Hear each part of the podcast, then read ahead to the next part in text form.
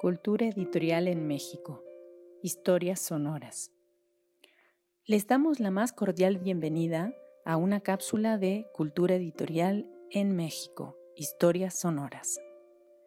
En esta iniciativa nos proponemos ofrecer algunos fragmentos de historia, la historia de los editores y las editoriales, de los sellos y de las colecciones bibliográficas, de publicaciones periódicas y revistas culturales.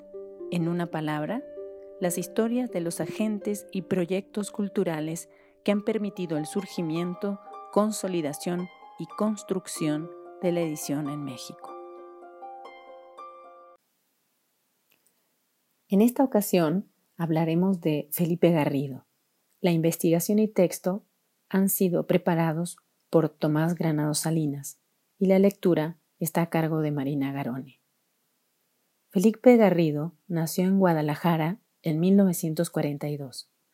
Egresado de la Universidad Nacional Autónoma de México, donde cursó la carrera de Lengua y Literatura Españolas, Felipe Garrido ha sido editor tanto en organismos gubernamentales como en la iniciativa privada. Contribuyó entre 1972 y 76 al desarrollo de la colección CEP 70, uno de los proyectos editoriales más eclécticos e innovadores que haya tenido la Secretaría de Educación Pública, gracias al cual se publicaron, de entrada a un ritmo de una obra por semana con tirajes que llegaron a las decenas de miles de ejemplares, cientos de libros de divulgación y breves monografías especializadas. En el Fondo de Cultura Económica, donde encabezó la gerencia de producción, estuvo durante casi una década, de 1976 a 1985.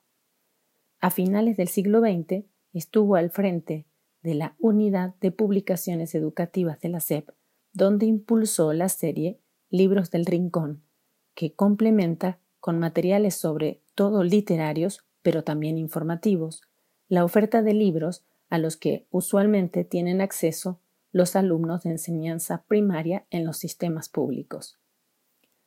Su paso por el gobierno culminó en la dirección de publicaciones del Consejo Nacional para la Cultura y las Artes entre 2000 y 2003.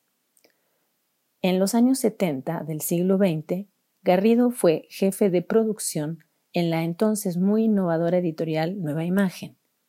Pasó también por el Ermitaño, sello siempre abierto a la más diversa producción literaria, y finalmente colaboró con Hus, una casa editora de regambre católica que en su ya larga historia también ha dado a luz obras literarias y de ciencias sociales.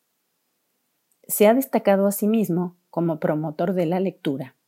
Ha escrito numerosos libros sobre las virtudes y las dificultades asociados a la práctica lectora y ha promovido acciones de alcance nacional desde las instituciones estatales que se ocupan de esta actividad.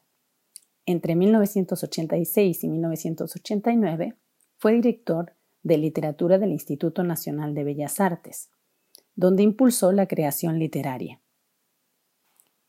Es autor de El buen lector se hace, no nace, Reflexiones sobre la lectura y la escritura, publicado en Paidós en 2014, y también de Para leer mejor, Mecanismos para la formación de lectores que escriban, publicado en Paidós en el mismo año. En la Universidad Veracruzana, en 2007 a 2014, diseñó y dirigió el Programa Universitario de Formación de Lectores, en cuya especialización en promoción de la lectura sigue siendo tutor. En el ámbito universitario, Garrido estuvo al frente de la Dirección de Literaturas de su alma mater en cuyo centro de enseñanza para extranjeros ha sido profesor durante décadas. Además, ha escrito y traducido narrativa. Como autor, obtuvo en 2012 el premio Javier Villaurrutia con Conjuros, publicado en JUS en 2011. Y como traductor, el premio de traducción literaria Alfonso X por su versión de Quizás, de Lillian Hellman, publicado en Fondo de Cultura en 1984. Por el conjunto de su labor en torno a la palabra impresa, en 2015 mereció el Premio Nacional de Ciencias y Artes en el campo de lingüística y literatura.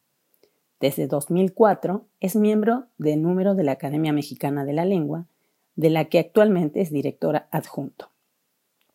Desde 2011 preside la Asociación Alfonsina Internacional, que cada año otorga el Premio Alfonso Reyes.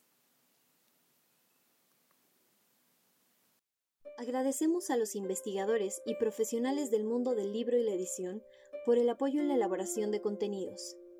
Asimismo, reconocemos a EdiRed, editores y editoriales iberoamericanos en red de la Biblioteca Virtual Cervantes, en especial a Pura Fernández, la autorización para el uso de algunos textos de la sección mexicana de dicho proyecto. Los invitamos a seguirnos en Cultura Editorial en México, Historias Sonoras.